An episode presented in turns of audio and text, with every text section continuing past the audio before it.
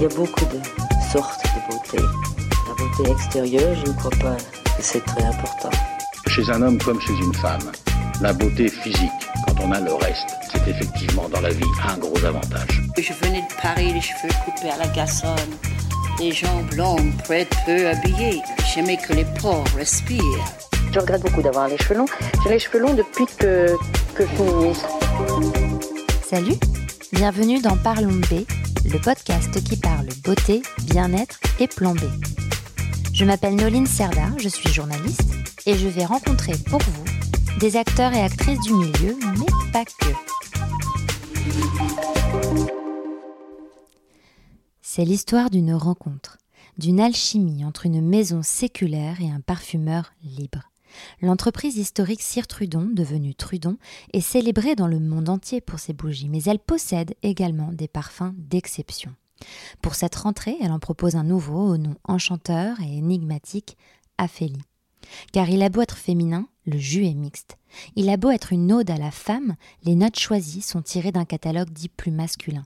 Et pour cela, Julien Pruvot, directeur de création chez Trudon, a fait appel à Antoine Lee, parfumeur indépendant. Ensemble, nous avons parlé parfum de peau, besoin de se défaire des codes un peu trop uniformes de la parfumerie, de liberté et d'odeur de doudou aussi. Alors bonne écoute. Bonjour Julien. Bonjour. et bonjour Antoine. Bonjour. Je suis ravie de vous avoir tous les deux pour parler de, Trudon. Euh, alors j'aurais eu tendance à dire Cire Trudon, mais en fait ça a changé euh, et maintenant on dit Trudon, la mhm. maison Trudon.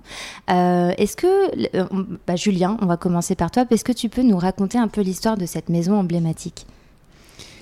Bah, Tout d'abord, je suis Julien Pruvot, le directeur créatif de la maison.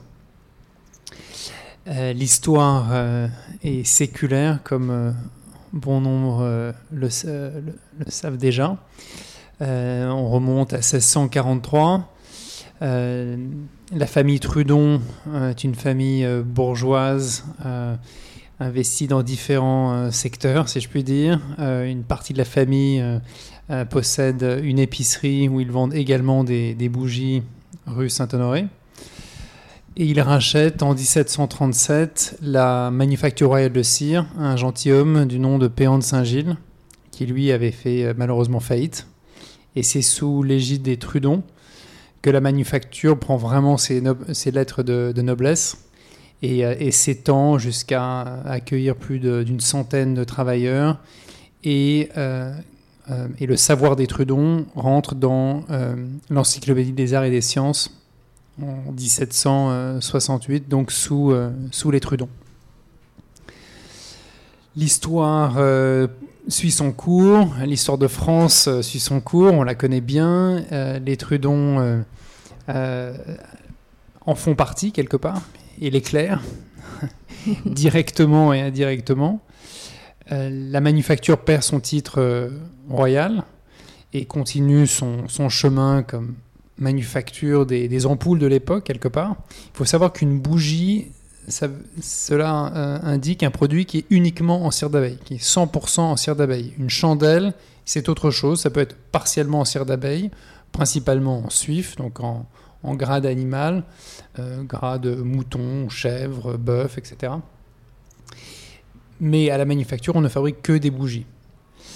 Euh, donc fin, fin 19e, la manufacture est vendue à une autre famille, les Carrières, qui ont déjà une usine à Bourg-la-Reine et qui fusionnent, si je puis dire. Et la manufacture, en tant que le, enfin, le lieu lui-même, lui, euh, s'éteint et il est euh, donné à, à l'église. Et c'est aujourd'hui le terrain et les bâtiments qui restent appartiennent toujours à une congrégation Saint-Joseph de Cluny en l'occurrence, et on peut visiter les lieux. À Antony, c'est ça À Antony, absolument, au sud de Paris. Donc après ça, les, carrières développent euh, l'entreprise. Il y a les, deux axes euh, principaux sont les bougies dédiées à, la dévotion, les bougies d'église, et, euh, des, et les bougies dédiées à l'éclairage, évidemment. après, les choses vont changer avec l'arrivée du gaz et l'électricité on va voir apparaître de plus en plus de bougies, certes fonctionnelles, mais décoratives également. Ce qu'on connaît aujourd'hui. Ce que l'on connaît aujourd'hui. Les bougies parfumées telles qu'on les connaît aujourd'hui dans ce pot cylindrique, alors je ne parle pas des Trudons, mais des bougies parfumées en général, font réellement leur apparition dans les années 50, mais vraiment à dose homéopathique. Et c'est euh, au début des années 90 que les bougies parfumées, encore une fois telles qu'on les connaît, font leur apparition et, ah oui, c'est très récent, et commencent leur développement. Alors les Trudons proposaient déjà des bougies parfumées on le sait, fin 18e. Donc une recherche aux, archives nationales nous ont permis de, le comprendre. Nous n'avons pas de, bougies de cette du moins parfumées de cette époque qui subsistent. Et euh, nous n'avons pas de, dessin non plus, mais il y a des, preuves écrites comme quoi il fabriquait des bougies parfumées à l'huile essentielle de lavande, par exemple. ces bougies devaient sans doute servir à, repousser euh, insectes et autres mmh. remugles bien connu de l'époque. Les mauvaises odeurs probablement qui devaient être nombreuses. Euh, oui, il n'y avait pas tout à l'égout. Euh, il n'y avait pas d'eau courante dans euh, pratiquement toutes les maisons, si ce n'est aucune. Ok, et donc c'est une sacrée histoire, donc on, comprend pourquoi cette maison est aussi, aussi importante. Et alors il y, a une devise, moi, que j'aime beaucoup sur cette, de cette maison. est-ce, que, est-ce que vous pouvez nous la donner? Bien sûr. La devise de la maison est Deo Regic Laborante, elles travaillent pour Dieu et le roi, elles étant les abeilles. Mm. Alors, euh, voilà, j'indiquais plutôt qu'une bougie était fabriquée à base de, à base de cire d'abeille à mm. l'époque, d'où euh, la référence.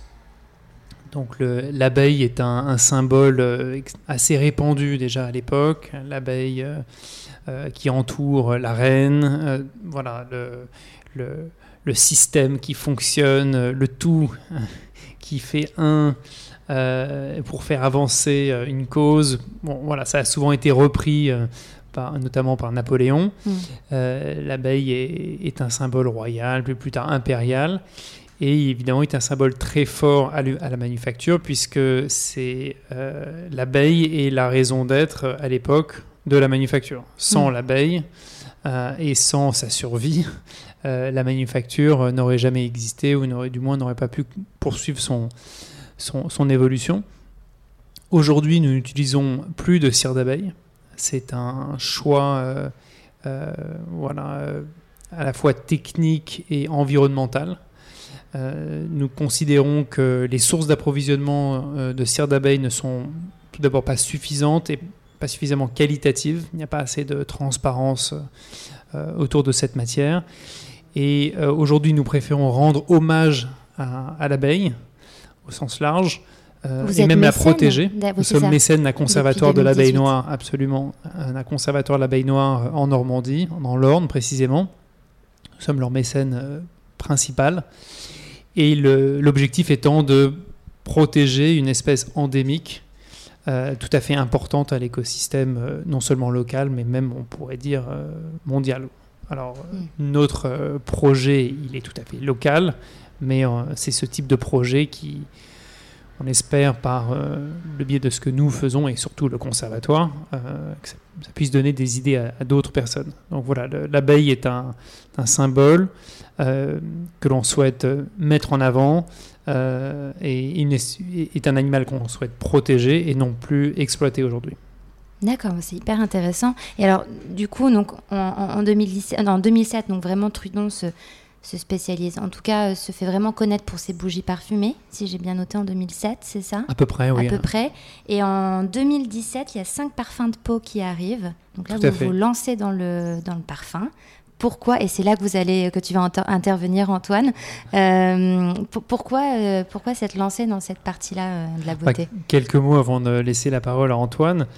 bon, il faut savoir qu'au début, lorsque Trudon euh, se lance dans la bougie parfumée telle qu'on la connaît aujourd'hui, euh, ça a été regardé avec une, certaine circonspection euh, tout à fait bienveillante de ah, la part des parfumeurs, qui se demandaient qu'est-ce qu'on faisait à mettre, enfin littéralement à brûler de l'argent.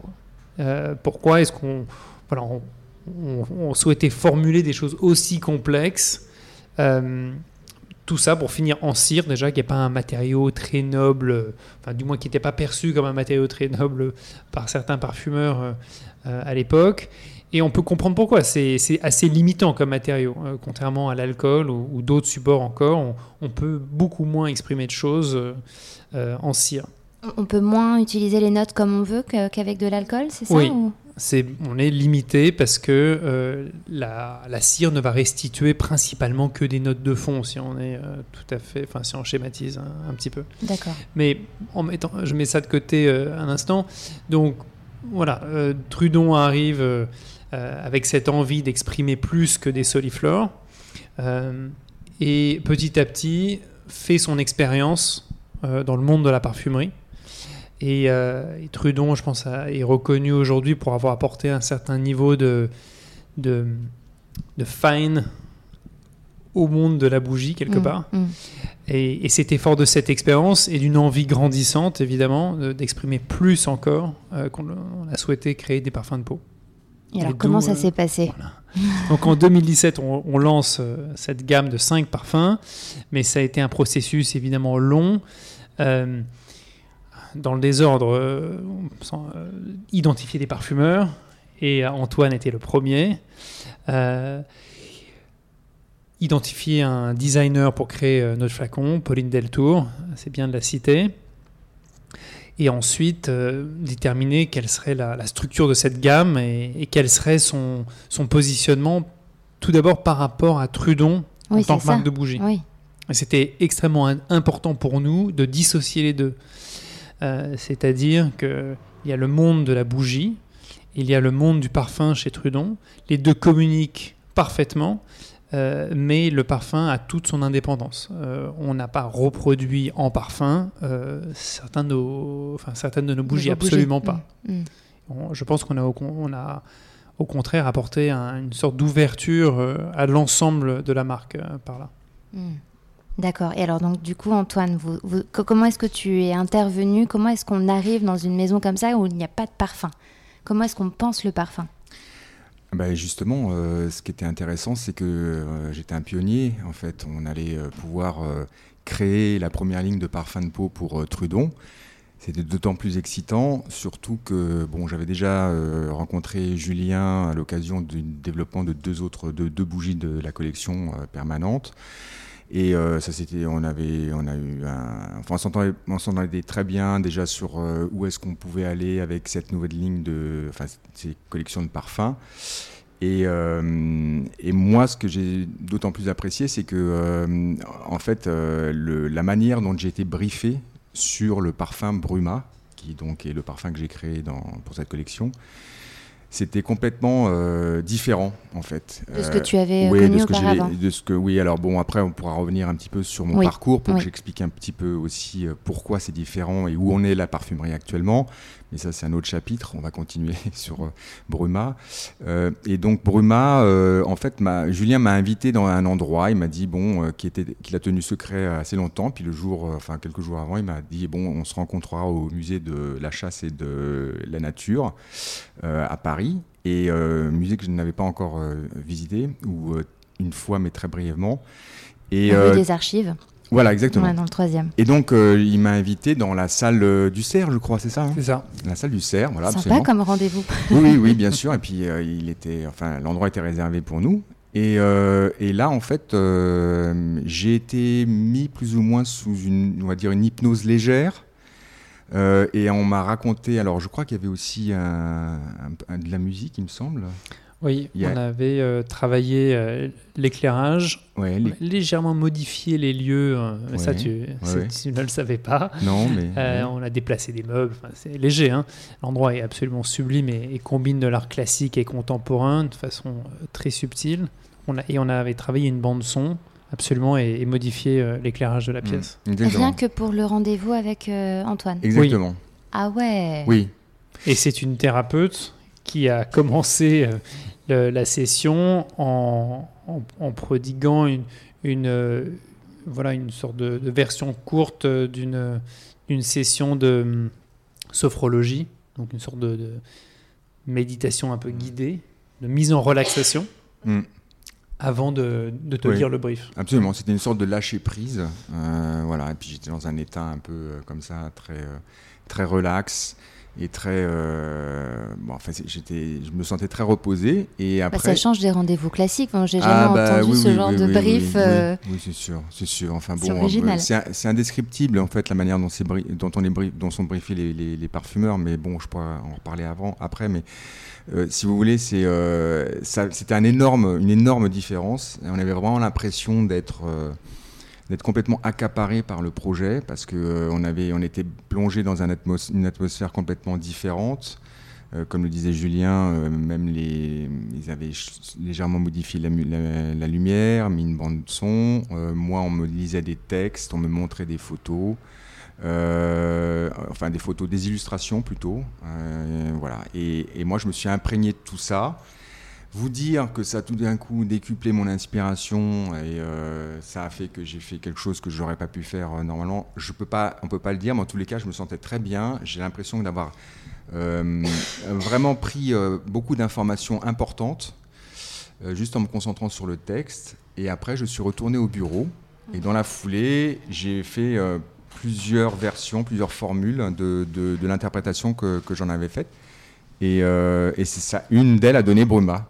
Et mhm. donc, ça n'a pas. Alors, ça n'a pas totalement euh, transformé ton idée de, parfum, ce que tu disais, mais ça t'a quand même un peu aidé, ou ça t'a ah mené bah, vers des chemins. À mon avis, ça, ça, a joué énormément quand même. parce que c'était, euh, premièrement, on est captivé parce que euh, déjà la manière dont est présenté le, le, projet est complètement différent. Et, et, vraiment, j'avais l'impression, enfin j'en ai encore des souvenirs, je me souviens très bien encore de, de cette atmosphère, de ce côté, enfin euh, de l'ambiance, enfin du lieu, on ne peut pas l'oublier. Alors qu'il y a des milliers de briefs que j'ai que j'ai eu, euh, je m'en souviens plus du tout. Donc en fait, c'est là, je suis sûr qu'il y a eu quelque chose qui s'est passé. Et puis c'est surtout, euh, en fait, l'attention qui, qui était donnée en fait au parfumeur, en le considérant vraiment comme un créateur et comme une pièce indispensable de la création du parfum. Chose que je ne vivais plus depuis pas mal de temps avec je dirais, les marques un peu plus classiques des gros groupes, où en fait vous avez des équipes de marketing et des, batteries de tests consommateurs qui font que c'est eux qui décident de ce qui va être mis dans le flacon et non pas le parfumeur avec le directeur olfactif. Mmh. J'aime beaucoup, tu avais dit une phrase quand on s'était vu euh, pour la présentation du nouveau parfum qu'on va aborder, tu as dit avant j'étais un nez, aujourd'hui je me considère comme un architecte. Mmh. Oui. C'est ça en fait. Pourquoi Quelle est la différence? Alors en fait, parce que euh, souvent on, qualifie un parfumeur créateur de nez. Euh, donc c'est quelque chose qui est maintenant tombé euh, dans la vulgarisation. Hein, mais moi j'estime qu'un nez c'est juste un appendice et que c'est un, un élément d'analyse. C'est quelque chose qui perçoit les odeurs mais qui ne les analyse pas forcément. Donc en fait, on oublie toute la partie euh, de l'inspiration, de l'imagination, de la création qui se passe dans la tête en fait.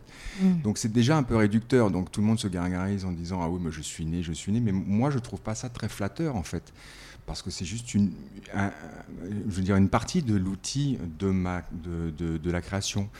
Donc euh, c'est pour ça que, euh, en fait, c'est vrai que dans, la, dans le film, euh, je dis, avant j'étais un nez, maintenant je suis un architecte, ce qui veut dire qu'en fait, quand on est architecte, du coup, on conçoit les choses et on, devient vraiment un créateur. Hmm. Chose que je ne, ne, ressentais pas euh, dans, en tant que quand j'étais parfumeur dans des grandes, dans des grandes maisons de, composition de parfums. Oui, parce que maintenant tu es parfumeur indépendant et, ça tu vas peut-être nous expliquer ce que c'est vraiment et pourquoi, euh, euh, pourquoi cette précision de parfumeur indépendant. Mais je voudrais juste savoir pourquoi, Julien, est-ce que tu as mis cette, fait, fait cette mise en scène pour pour euh, attirer Antoine euh, dans la, euh, dans la maison. C'était, tu, as fait ça pour tous les, les parfumeurs ou? Oui, donc on a, on a lancé cinq parfums. On a travaillé avec trois parfumeurs et j'ai fait quatre mises en scène. Ah oui. Oui. alors, ça remonte un petit peu maintenant. Il y a plusieurs raisons. tout d'abord, j'avais vraiment envie de dialoguer avec les parfumeurs. J'avais envie de... Jamais je pourrais parler le même langage qu'eux. Et euh, aujourd'hui, demain, ça c'est, je le sais. Mais je, voulais tenter une communication. Euh, et euh, je voulais faire ça de la façon la plus respectueuse possible envers qui ils sont, les, années d'expérience, les années d'études, la, vision artistique qu'ils ont de leur métier et des créations qu'ils produisent. Et je voulais aussi leur montrer de façon originale et immersive, en l'occurrence, qu'est-ce qu'est Trudon et hmm. quelle était ma vision de, Trudon euh, dans, dans, ces projets-là. Et, euh, ça, je pense que ça a bien fonctionné. Euh, comme le dit Antoine, on ne sait pas très bien si quelle a été la, la part d'influence de ces expériences au final pour ces, pour ces parfums. Mais toujours est-il que c'est le, le dispositif, le seul dispositif qui a été mis en place pour briefer les parfumeurs et euh, ça a donné des parfums qui aujourd'hui sont encore euh, en vente. Donc mmh, c'est sans doute. Qui sont plutôt, euh, plutôt réussis, sûrement. Voilà, qui sont sans doute mmh. à peu près réussis. À voilà. D'accord. Et alors, est-ce que c'était pour leur pour garder leur indépendance, pour les inciter à, vraiment...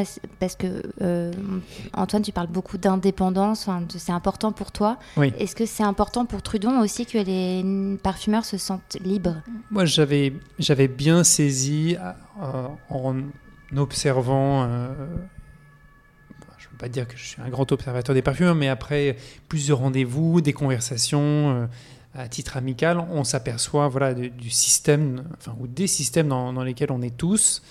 Euh, je, pouvais percevoir euh, voilà, une, forme un peu de rigidité du côté des grandes maisons de parfums. On, euh, on connaît un peu l'histoire. Moi, j'avais la chance d'avoir une grande liberté dans ce, projet, une totale carte blanche pour créer cette gamme. Euh, donc je voulais vraiment partager aussi cette liberté-là avec les parfumeurs, leur dire venez quelque part avec moi. Euh, moi, j'ai pas la moindre idée comment faire un parfum, mais j'ai une idée de, de l'image que je veux donner à la marque et, à la direction que je veux prendre. Euh, pour, pour Trudon, toujours. Euh, faisons ce bout de chemin ensemble. C'est vraiment assez simple. Et, et c'est de leur donner voilà, cet espace-temps spécifique, cette bulle particulière pour qu'ils puissent se sentir totalement libres. Euh, Puisqu'une fois le brief donné, de façon assez, euh, oui, on peut dire créative, créative mais, mais, particulière aussi, mm. je, je, ne suis pas intervenu. C'était ça restait une forme de carte blanche. Donc après, les parfums qui en découlaient, c'était les parfums euh, qui allaient euh, rentrer dans la gamme. Alors évidemment, on fait des ajustements derrière, mais on part euh, de modes qui sont absolument pas dirigés. Ils découlent de cette expérience qui a, servi plus ou moins. Voilà. Hmm. Et donc, ce qui a beaucoup compté pour, pour toi, Antoine, et d'ailleurs, quand, quand on a, tu nous as présenté, pareil, on va y revenir, mais de ce, nouveau parfum, tu as dit un mot important, Julien, tu as parlé de, de, mode, pas forcément suivre de mode.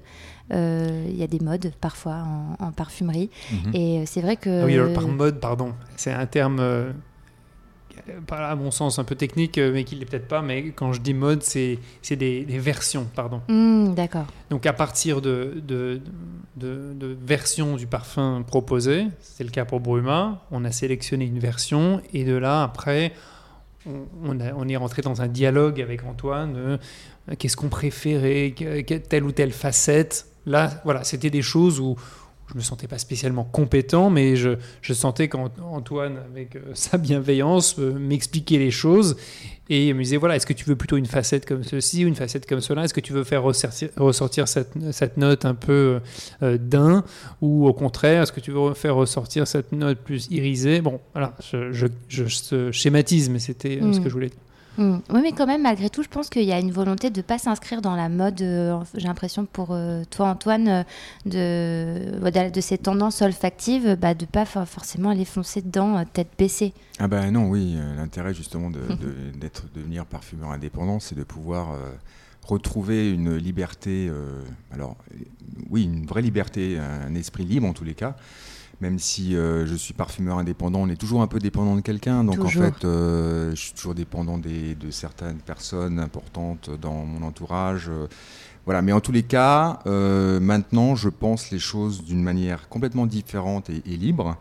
Et euh, je privilégie donc le dialogue, un dialogue avec une personne clé dans, avec la marque avec laquelle je travaille, ou avec que ce soit une personnalité, une célébrité, ou un, artiste aussi. Je fais des collaborations avec des artistes. Donc voilà, ce que je privilégie, c'est en fait c'est cette proximité et j'élimine tous les fitlers qui m'ont fait en fait euh, qui m'ont qui m'ont vraiment qui ont été très pesants pendant pas mal d'années quand j'étais dans les grandes maisons de parfum. Qui t'ont bridé Oui, oui, complètement. Oui, oui. Alors chacun le vit différemment. Hein. Vous avez des, enfin, il y a beaucoup de parfumeurs euh, euh, avec qui je suis resté assez proche qui pensent un peu la même chose que moi mais qui euh, voilà, le, subissent et s'en contentent, et puis ils sont peut-être très heureux, tant mieux pour eux. Et il y en a d'autres qui en fait ne recherchent pas du tout ça, ce qu'ils veulent c'est juste euh, faire les parfums, même si c'est des, des, choses qu'ils doivent tester très bien. Et puis Mais en fait pour moi c'est pas être... Moi quand je suis venu à la parfumerie, en plus, je viens d'un milieu qui n'avait rien à voir avec la parfumerie. Moi, je suis, je suis alsacien, et, je suis euh, et, mes parents sont, sont enseignants, étaient enseignants. Donc rien à voir avec la, parfumerie. Et si, si, tu veux, à, partir de 13 ans, euh, quand j'ai commencé à dire à mes parents je voudrais être parfumeur. Qu'est-ce qui t'a donné cette envie-là Alors, euh, une raison euh, évidente et, exacte, je ne peux, je peux, pas te la donner, mais je sais que j'étais très sensible aux odeurs très jeune. Hmm. Donc j'ai des souvenirs olfactifs très puissants de, depuis mon plus jeune âge. Et je sais que les, odeurs avaient une place très importante dans tous mes souvenirs et dans la manière dont j'appréhendais les choses. Euh, souvent, avant de manger un plat, je le sentais. S'il sentait pas bon, je le mangeais pas. Donc j'étais mm. assez, euh, j'étais assez chiant, quoi, en fait. Mais euh, c'est et, en fait, après, j'ai découvert les parfums, les parfums de ma mère parfums de mes, mes, oncles, et puis, et puis j'ai découvert qu'il y avait une spécialité de, de parfumeur créateur. Et euh, quand j'en l'ai découvert, c'était quelque chose qui me faisait rêver. J'avais l'impression que c'était quelqu'un, c'était un artiste qui créait des odeurs, euh, qui créait des parfums, pardon, à, l'aide d'odeurs de, et de et d'ingrédients naturels ou synthétiques. Enfin, à l'époque, j'avais pas tout ce vocabulaire-là, bien sûr, mais ça me faisait rêver. J'étais, mmh. je voulais absolument faire ça. Et euh, donc euh, j'ai orienté toutes mes études pour ça, c'est-à-dire que m'a dit il faut faire de la chimie et puis après tu verras, tu faut rentrer dans une, dans une société qui fait des parfums et puis peut-être tu deviendras parfumeur. Donc c'était vraiment, euh, c'était heureusement que j'avais des parents qui en fait ont, compris et m'ont supporté là dans, dans, dans cette dans cette, cette en fait cette, cette envie en fait. cette envie oui. Et et donc après, moi, je suis, euh, je suis pas, enfin, bon, je vais la faire très courte, mais en gros, j'ai réussi à intégrer une, une, une, école interne à une société de parfums qui se trouvait à Grasse à l'époque, qui était un grand groupe euh, qui s'appelait Roux hein, et qui maintenant est devenu Givaudan, enfin après multiples changements et, acquisitions. Et, euh, et j'étais toujours dans ce, dans ce rêve-là, c'est-à-dire que j'avais l'impression que j'allais devenir un, artiste créateur en fait. Hmm. Et c'est ce qui se passait en fait encore dans les années 70-80, parce que moi j'ai connu des parfumeurs qui en fait euh, euh, travaillaient euh, très peu de projets, mais les travaillaient longtemps et puis étaient toujours en interaction avec les personnes importantes dans les groupes, pour les, enfin dans les marques avec lesquelles ils développaient le parfum. Et il y avait cette proximité que je voyais sous mes yeux quand j'étais assistant parfumeur et je me disais super, c'est comme ça. Et puis est arrivé euh, le grand tournant des années, début des années 90 et ce que je dis tout le temps, c'est une phrase que je répète souvent, c'est quand les lessiviers sont arrivés dans le luxe. C'est-à-dire? C'est-à-dire qu'en fait, on est, euh, euh, ils se sont rendus compte que le parfum de, de, prestige rapportait était extrêmement rentable, mais qu'on pouvait encore l'optimiser plus. Donc pourquoi ne pas appliquer des recettes qui s'appliquent à, aux détergents et aux, et aux produits, aux produits vaisselle, euh, qui en fait euh, qui, qui, sont développés souvent par des tests consommateurs et un gros marketing. Donc en fait, petit à petit, sont arrivés ces gens à la tête de groupes et ont appliqué ces recettes-là. Hmm. Ce qui fait que tout d'un coup, au début des années 90, ça, a changé. C'est-à-dire qu'il y a eu énormément, beaucoup plus de, marketing, plus d'équipes, plus de gens qui développent, qui entouraient le, développement d'un parfum. Euh, et, du coup, il y avait beaucoup moins de proximité, beaucoup, je t'allais dire, le rôle du parfumeur devenait de moins en moins important et il est de moins en moins actuellement, surtout avec euh, l'intelligence artificielle qui arrive et tous les algorithmes. Donc, euh, Il y avait moins de travail, de, de temps et d'argent donné au, au travail Voilà. de, de la formule. Exactement. Enfin, Exactement. Mais ça, ça- c'est pas ça. arrivé du jour au lendemain, ça s'est Oui. lissé sur le temps. Et là, on est arrivé à un moment où moi, je- j'estime qu'on a atteint une limite. Quoi. Enfin, je, je, je suis un peu, euh, je suis atterré de ce que je vois euh, arriver sur le marché, où en fait, on voit souvent des choses qui sont des copies d'autres choses à plus ou moins twistées, comme on dit dans le, dans le, dans le métier, euh, pour donner des petites facettes un petit peu euh, différentes. Mais en fait, ce sont les mêmes bases. Enfin, moi, je suis parfumeur, je les analyse très bien. Donc, c'est toujours les mêmes trames qui sont retwistées pour euh, espérer remporter le test consommateur qui va faire que ben, vous allez gagner l'affaire. C'est Mhm. c'est juste ça. Donc, en fait, ce que je disais avant, c'est que avant j'étais un nez, donc un nez, donc un- une sorte de de machine qui en fait perçoit les odeurs pour pouvoir non pas après les analyser, les retraiter pour faire quelque chose de créatif, mais pour les analyser et, les et après euh, les adapter à une structure ou à, à une formule qui va être performante pour un marché Hmm. et non pas pour un projet. Donc en fait c'est complètement différent. Euh, L'approche, c'est euh, c'est que vraiment, il faut. Le but, c'est de gagner. En fait, ce qui est très intéressant aussi, c'est que dans le métier de parfumeur, quand euh, vous parlez, et ça, ça, ça, je, je, enfin, je sais pas si ça existait avant mon temps, mais en fait, on parle de win. On parle, il faut gagner. En fait, il y a toujours un truc de compétition. C'est jamais créé. Hmm. On dit pas, tiens, tu as, créé combien de parfums cette année? Non, c'est combien tu as eu de win? Ah oui. Oui, c'est ça en fait. Donc en fait, il faut gagner la performance euh, toujours. Donc c'est il y y a une récurrence financière et, il y a trop de chiffres dans, dans ce métier-là. Et moi, je suis pas venu pour ça en fait.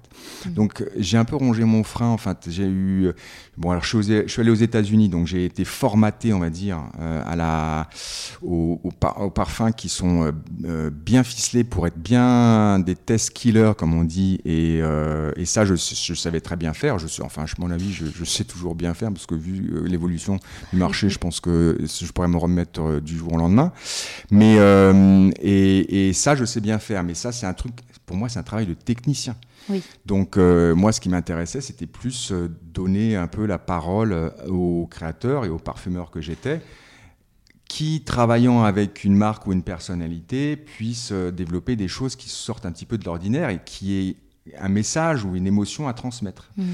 Donc, euh, et non pas juste euh, ah oui c'est bon je le mets et puis après je l'oublie ou je me fonds dans la masse en fait c'est ça. Donc euh, mais ça c'est ma perception. Il y a d'autres parfumeurs qui vont dire oh ben non moi. Non, bien sûr, mais c'est très et, intéressant. mais j'étais venu, moi, c'est en fait, voilà, j'explique parce que c'est- je suis, je suis arrivé, enfin, j'ai toujours voulu être parfumeur à cause de ça, pour Mm. pouvoir délivrer un message ou une opinion ou quelque, en tous les cas une émotion. Hmm. C'est très important. Donc en fait, quand euh, je suis revenu des États-Unis, euh, euh, j'étais en France et là, de plus en plus, j'ai vu que bon, aux États-Unis, c'était déjà, ils y allaient full speed avec justement cette méthodologie pour développer les parfums. Et en France, ça, arrivait aussi parce qu'ils suivaient, puisque à l'époque, le marché leader, c'était les États-Unis. Donc ils se sont un petit peu mis au pas, on va dire, sur la manière dont étaient développés les parfums. Et, euh, et donc, euh, moi, j'ai de plus en plus cherché ce qu'on j'appelle des, des- de la parfumerie de niche ou les parfum, la parfumerie alternative, où on mettait beaucoup plus la créativité euh, de, sur, sur le devant de la scène. Et, et donc, j'ai travaillé pour des, des marques qui, comme, comme des garçons, euh, Étalib d'Orange, qui étaient aussi plus dans la provocation. Mm. Mais à l'époque, moi, j'avais une époque un peu. Enfin, j'étais un, j'étais un peu en rébellion, en fait, quelque part. C'est-à-dire que je voulais bien travailler pour faire euh, des parfums qui, euh, qui rapportent beaucoup d'argent à la société, mais en même temps, je voulais avoir ma petite bulle pour pouvoir Ouais, ton espace. m'e- voilà, m'exprimer différemment. Donc en fait, c'était un peu un deal euh, comme ça à l'époque avec, euh, avec euh, on va dire, le, le management de, des- de la société avec laquelle je travaillais. Et, euh, et en fait, euh, c'était, c'est ce qui m'a.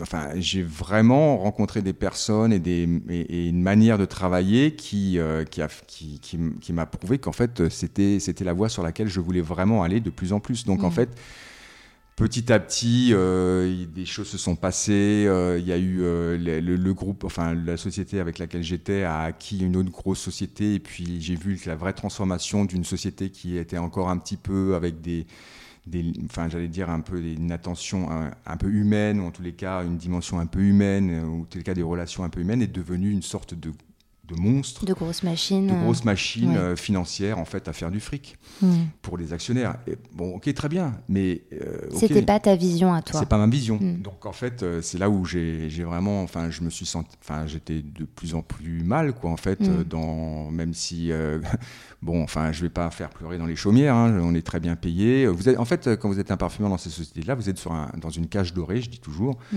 Euh, vous êtes mis à un endroit, on vous demande de développer des choses, on vous dit que vous êtes fabuleux, on vous paye bien, on vous donne beaucoup de, de- enfin, des primes quand euh, tout ça, ça marche. Mais si jamais vous levez le- la voix pour dire attendez, euh, ça va pas, et puis on, on vous rassoit, on vous dit tu te calmes, Mm.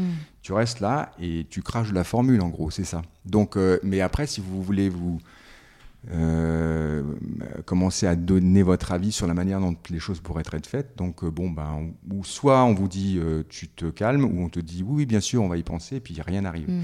Donc c'est pour ça que je me suis rendu compte que euh, à un moment donné, soit je prends mon courage à deux mains et puis je fais les choses, je deviens indépendant. Mm. Donc je, c'est, c'est compliqué parce que vous quittez quand même une grosse structure, vous quittez des, enfin moi ça fait 30 ans que j'étais salarié et choyé, donc euh, c'est compliqué. Hein. Oui, très. Mais euh, je ne regrette pas une seconde en fait. J'imagine. Puis Voilà, visiblement, deux- ça s'est plutôt bien passé la collaboration du coup avec Trudon parce que c'est rebelote une. Enfin, vous avez re- recréé une histoire ensemble avec le nouveau parfum qui s'appelle Aphélie. Euh, C'était évident pour, euh, pour toi, Julien, de, de refaire appel à, à Antoine pour, euh, pour cette nouveauté de la rentrée? Oui, oui, euh, je le dis euh, sans artifice. je voulais travailler avec Antoine sur le prochain parfum.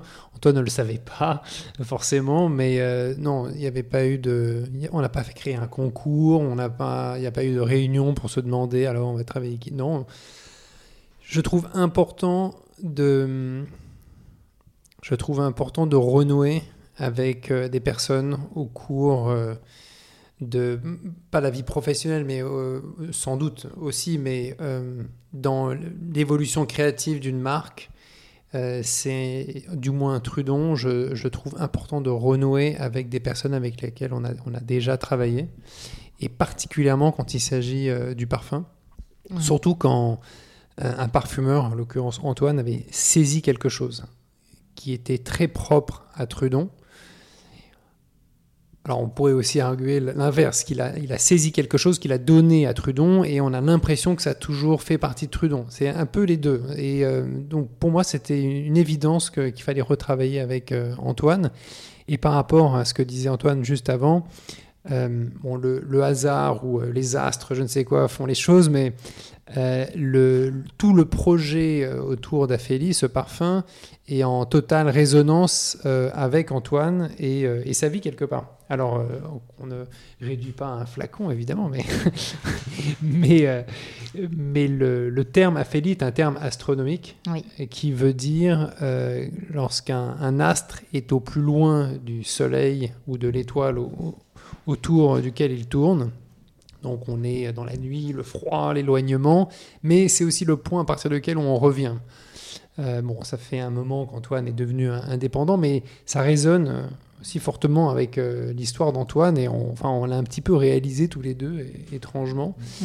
Euh, tout au début, lorsqu'on a lancé la gamme, il n'était jamais question de genrer les, les parfums. D'ailleurs, ils sont tous dans le même flacon, Oui. ils, qui sont relativement neutres et, et résonnent plutôt d'ailleurs avec l'univers de, de la bougie, avec ce, ce capot en verre euh, cannelé qui rappelle les vaporisateurs ou la promeneuse. Et euh, euh, Aphélie et, et sonne féminin, mais est un, est un nom masculin. Mm. Donc ça aussi, c'est, ça ne- enfin, ce, ce nom euh, m'a beaucoup plu, mais bon, quelque part, je, je devais le chercher et il est arrivé à un point nommé.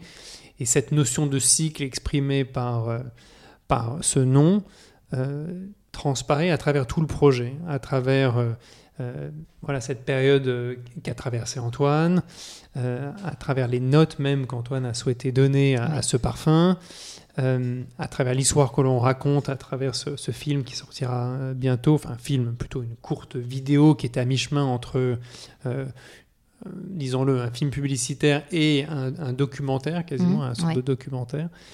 Euh, et euh, voilà, je, je- Bah alors ce parfum, du coup, c'est une, une ode- moi j'ai retenu une ode à la nature et à la femme, à la féminité.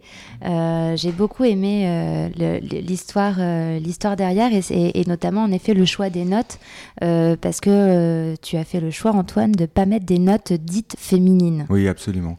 Non, mais en fait, je reviens juste sur ce que disait Julien, parce que c'est vrai que de plus en plus, je me rends compte qu'il y a énormément de, de résonance avec euh, moi, ce que je, que j'ai vécu, ce que je suis en train de vivre, et ce parfum, et ce que ce parfum a à dire, en fait. Parce que c'est vrai que non, bon, alors la Aphélie, effectivement, euh, il y a cette similitude par rapport à, j'allais, je m'enfonçais vers, euh, j'allais dire les, euh, des, des, des, des endroits un peu sombres qui me correspondaient pas, puis tout d'un coup je vais revenir, je reviens à la lumière, en tous les cas ma lumière, celle que moi je recherchais. Donc ça, déjà, c'était très fort.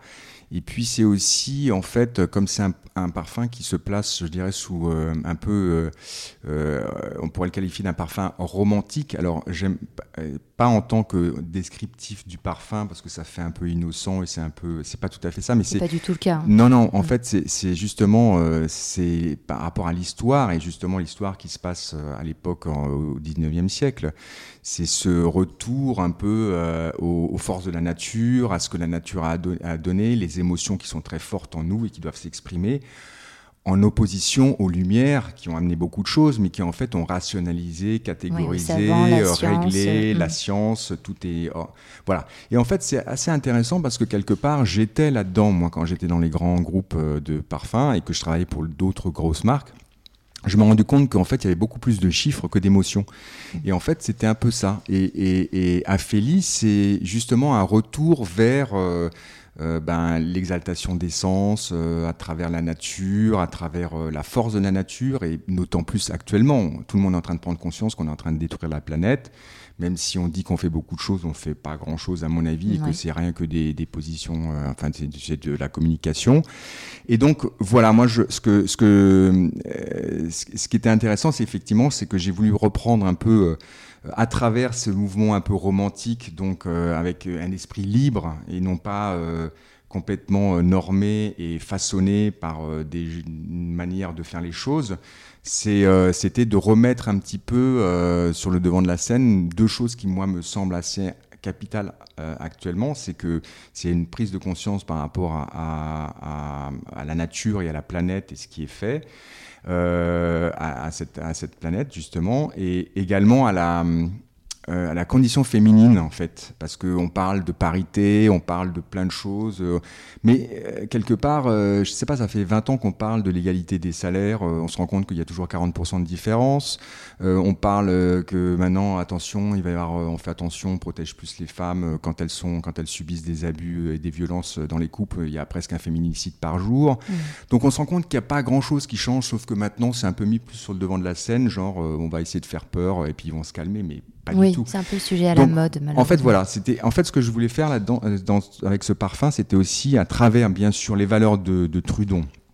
Après avoir discuté euh, de tout ça avec Julien, parce que ça c'est important le, le- le dialogue. Moi, je veux qu'on soit qu'on soit euh, en- vraiment en, en phase sur sur le- tous les éléments euh, du, du projet. Et, euh, et c'est pour ça que j'avais fait plusieurs plusieurs directions que j'ai soumises à, à, Julien. Et étrangement, il a, quand il a dit celui-là j'adore, j'en avais montré 6 ou 6, je crois, euh, et c'était mon préféré également. Donc euh, c'était c'est d'autant plus flatteur, et je me dis, bon, ben, euh, ça, il y a une bonne résonance et on, voit bien où on veut aller ensemble. Donc euh, ça, c'était c'était euh, c'est quelque chose qui était très agréable. Et, et je reviens donc sur sur justement la, la construction du parfum en Oui, lui-même. sur les, ouais, sur les notes. C'est donc alors déjà, je voulais faire quelque chose qui soit un peu une ode à la nature, mais sans le faire d'une manière très marketée. Euh, Vous savez, en ce moment, on dit ah ouais, il y a les parfums green, alors euh, il y a 96% de produits. Je voulais, c'est encore des chiffres, c'est encore des chiffres, et on parle de chiffres et de, de choses qui sont recyclables, recyclées, de choses qui sont euh, qui peuvent se biodégrader, mais on parle en pourcentage, et en fait, et après on parle pas du parfum.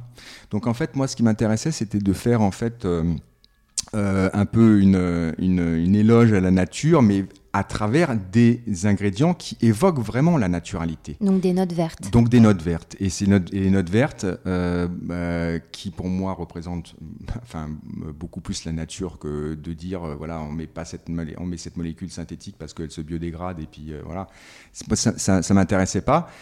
Le challenge c'est que les notes vertes ont complètement enfin complètement non c'est pas vrai mais elles ont dit, en tant que notes principales ont pratiquement disparu euh, de la parfumerie moderne. Parce que parce, qu'en fait, cette parfumerie qui, euh, je parle des, des, grandes marques, hein, euh, mm. qui avec une grosse distribution, souvent bah, privilégie les choses qui testent bien. Donc les mm. choses qui testent bien, c'est les notes fruitées, les notes crémeuses, les notes gourmandes, voilà, et que le verre n'y a pas, pas beaucoup de place parce que tout de suite, quand vous mettez ça dans un test consommateur, il y a peut-être 40% des gens qui vont dire oh là ça sent la tige ça sent ci moi ça me plaît pas euh, voilà. Donc euh, mais c'est comme ça. Mais ça alors tu, vas me dire ah oui mais euh, si ça teste pas bien c'est que forcément ça va être un flop. Mais c'est pas vrai. Il y a plein de parfums qui sont sortis qui n'ont pas été testés et qui en fait vu le succès qu'ils avaient après ont été mis dans des tests consommateurs et se, et, se bananaient hmm. donc en fait il n'y a pas de corrélation entre les tests consommateurs qui sont performants et le succès euh, d'un parfum. Vous pouvez à la rigueur, euh, on va dire, euh, faire en sorte qu'il va pas être, ça va pas être un flop et encore.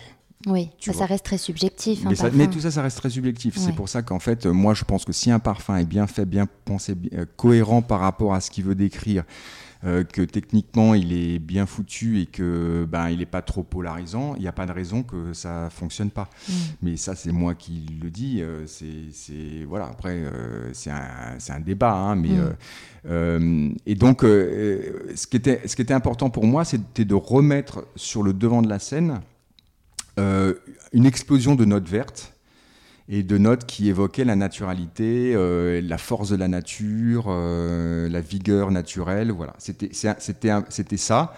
Et également, donc, le deuxième, euh, la deuxième partie très importante, c'était justement essayer d'évoquer une nouvelle féminité, en tout cas une féminité qui qui n'était pas représentée par euh, une, dire une féminité souvent un peu, un peu attendue, avec beaucoup de fleurs, euh, beaucoup de choses un peu enveloppantes, euh, un peu, voilà, un peu comme des caresses, enfin, qui représentaient un peu l'innocence. Et moi, je trouve que c'est des clichés cucu, et ça me, c'est pas du tout ça. Donc, en fait, ce que je voulais, c'est presque faire utiliser des ingrédients euh, qui sont plus vus dans la, dans la parfumerie masculine, hein, des notes euh, qui a, alors bois de santal, euh, il y a tonka, vétiver, il y a des notes ambrées. en sang fumé. En sang fumé, absolument.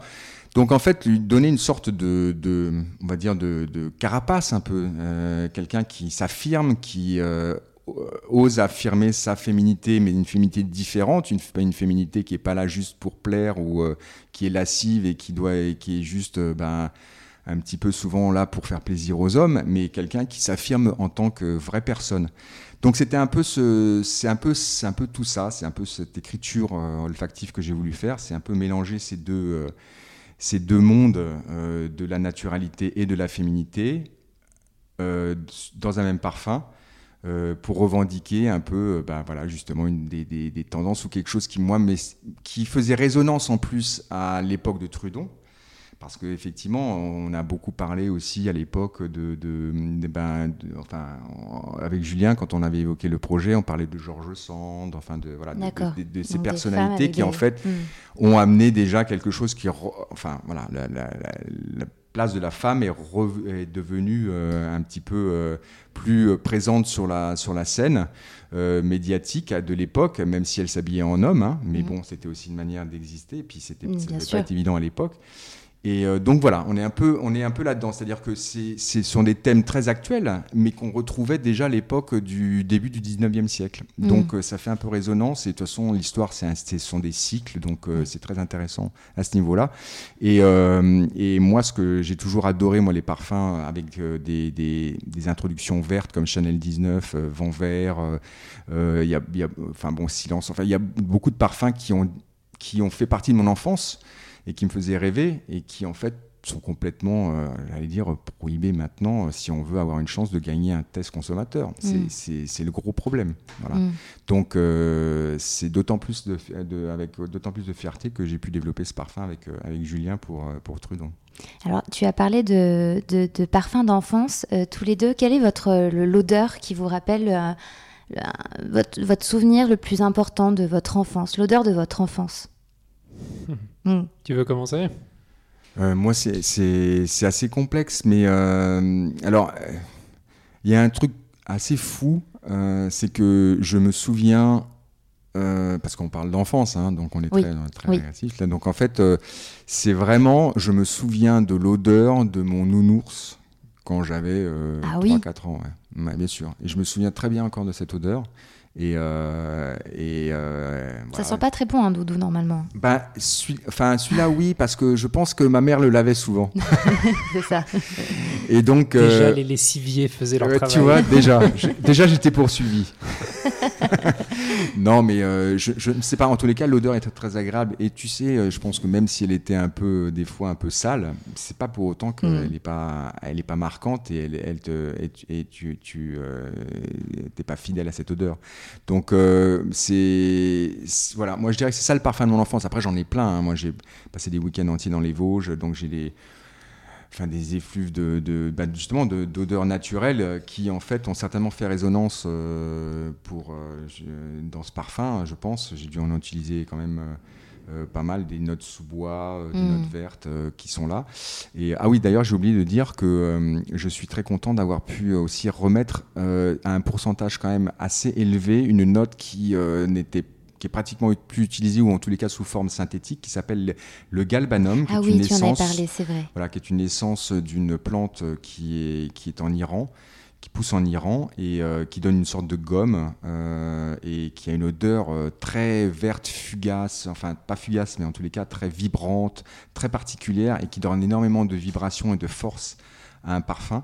Et moi, j'ai pu en remettre un, un pourcentage assez important. Voilà, donc c'est un petit peu aussi un clin d'œil à tous ces parfums.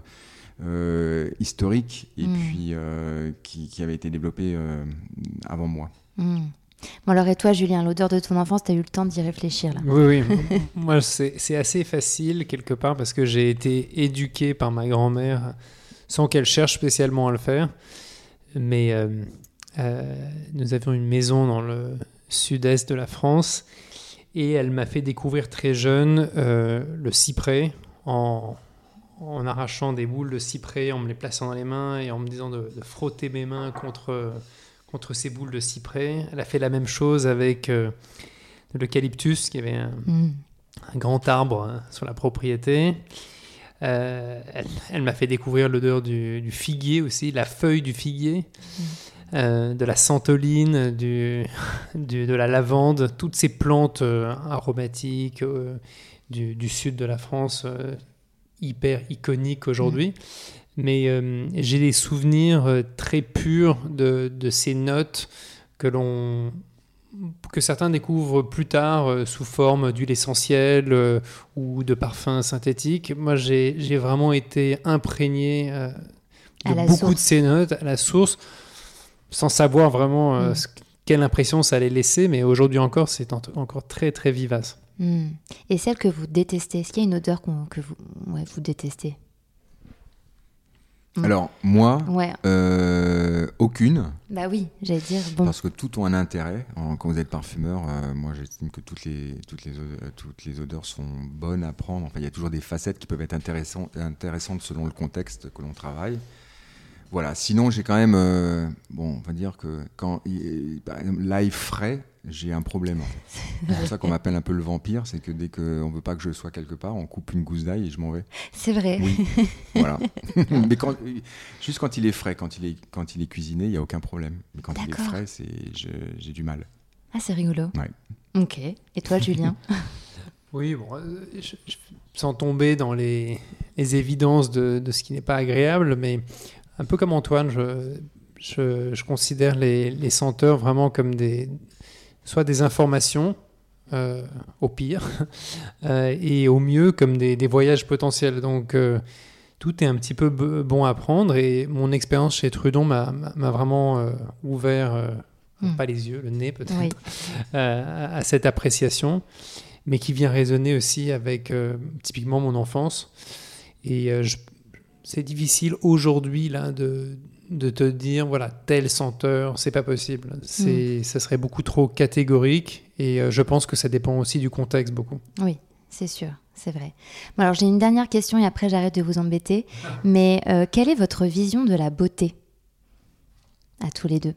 Votre vision de la beauté. Je peux commencer si tu veux moi, j'ai immédiatement euh, l'individu, l'être humain qui me vient à l'esprit quand on, parle de beauté. Je n'ai pas forcément une, voilà, une vision philosophique, euh, holistique euh, de la beauté. Enfin, je, je, peux y réfléchir, mais spontanément. Votre vision votre rapport à la beauté, d'ailleurs? Ah, rapport. Ou les deux, comme vous voulez. En tant qu'homme, en tant qu'homme qui travaille aussi dans un milieu où la beauté est quand même extrêmement sollicitée. Hmm. Peut-être que vous n'avez pas réfléchi sur le sujet. Euh, non, enfin, moi, effectivement, euh, mais c'est vrai que c'est un, un sujet assez vaste, hein, la beauté, parce que la beauté, il y a la beauté intérieure, la beauté, euh, justement, extérieure. il y a plein de choses, mais c'est vrai que ce qui est intéressant, je rebondis juste sur ce que tu me disais, c'est que j'ai remarqué que de plus en plus je, que je prends de l'âge, de plus en plus, j'ai besoin d'être entouré de choses qui sont euh, belles, en fait, et qui sont authentiques. C'est-à-dire que je reviens beaucoup plus à des, formes artistiques, euh, j'allais dire classiques, euh, au niveau même de la peinture, des sculptures, des architectures. Euh, alors qu'avant j'étais beaucoup plus avant-gardiste. Et, euh, mais j'ai vraiment maintenant, je rejette de plus en plus euh, ce qu'on appelle l'art contemporain parce que j'estime que justement, il n'y a pas d'authenticité. Mm. C'est-à-dire qu'on ne sait pas si ça a été placé dans une galerie pour qu'il pour qu'il y ait une grosse spéculation qui soit faite. Et souvent, je ne comprends pas, moi, les œuvres d'art contemporaine. Alors que quand on voit la, la, beauté de certaines œuvres et le travail technique que ça demande, euh, c'est ça que je respecte de plus en plus parce que moi je travaille comme ça, c'est-à-dire que avant j'avais l'impression d'être un peu une machine et donc de faire comme ça des choses un peu systématiques. Et maintenant que je suis indépendant, je travaille avec l'émotion. Je, travaille beaucoup plus, bah, oui déjà avec l'émotion et puis d'une manière technique, j'ai plus le temps. Euh, c'est très important le temps en fait et j'en avais plus de temps. Et là j'ai du temps. Euh, bah, j'ai du temps, c'est pas comme si j'avais rien à faire, mais je, je, me donne du temps pour travailler sur les projets, d'associer les bonnes matières, et notamment je travaille avec des très belles matières, euh, parce que je peux aussi travailler d'une manière un peu différente, j'ai pas de pression sur les prix comme avant. Donc quelque part, je pense que la manière dont je travaille fait que je respecte beaucoup plus euh, une certaine forme de beauté et d'art euh, qui en fait est de moins en moins présente, je trouve, dans l'art contemporain, je dirais pas moderne, mais contemporain. Hmm. Et toi, Julien? Pour préciser un petit peu ce que je disais au départ, pour moi, la, beauté, c'est ce qui est vivant. Et j'ai l'impression qu'il y a une énorme prise de conscience aujourd'hui. Alors, est-ce qu'il est encore temps de. Bon, ça, c'est tout le débat. Euh, mais de tendre vers ce qui est vivant, euh, au sens figuré comme au sens propre, euh, je considère que c'est important. Et pour moi, c'est vers cette beauté-là que, que, je veux tendre. Que ce soit rencontrer des gens incarnés, vivants, pas forcément heureux. Hein. On peut être très vivant en étant malheureux. Euh, et, euh, typiquement, euh, la rencontre avec Antoine, c'est une rencontre vivante. Il y a un échange, c'est un être vivant vraiment au sens propre du terme. Et, après, ça peut être aussi dans ce que l'on consomme comme nourriture. ça peut être ce qu'on décide, avec quoi on décide de, s'entourer, et, et, surtout des personnes avec qui on décide de s'entourer. Bah, je crois qu'on peut finir sur ces belles paroles. Merci beaucoup à tous les deux. Bah, merci beaucoup. Merci à toi. À bientôt. Au revoir. Au revoir. N'hésitez pas à aller faire un tour sur le compte Instagram Parlons B Podcast, parce que la beauté ici, ça s'écoute, mais ça se contemple surtout.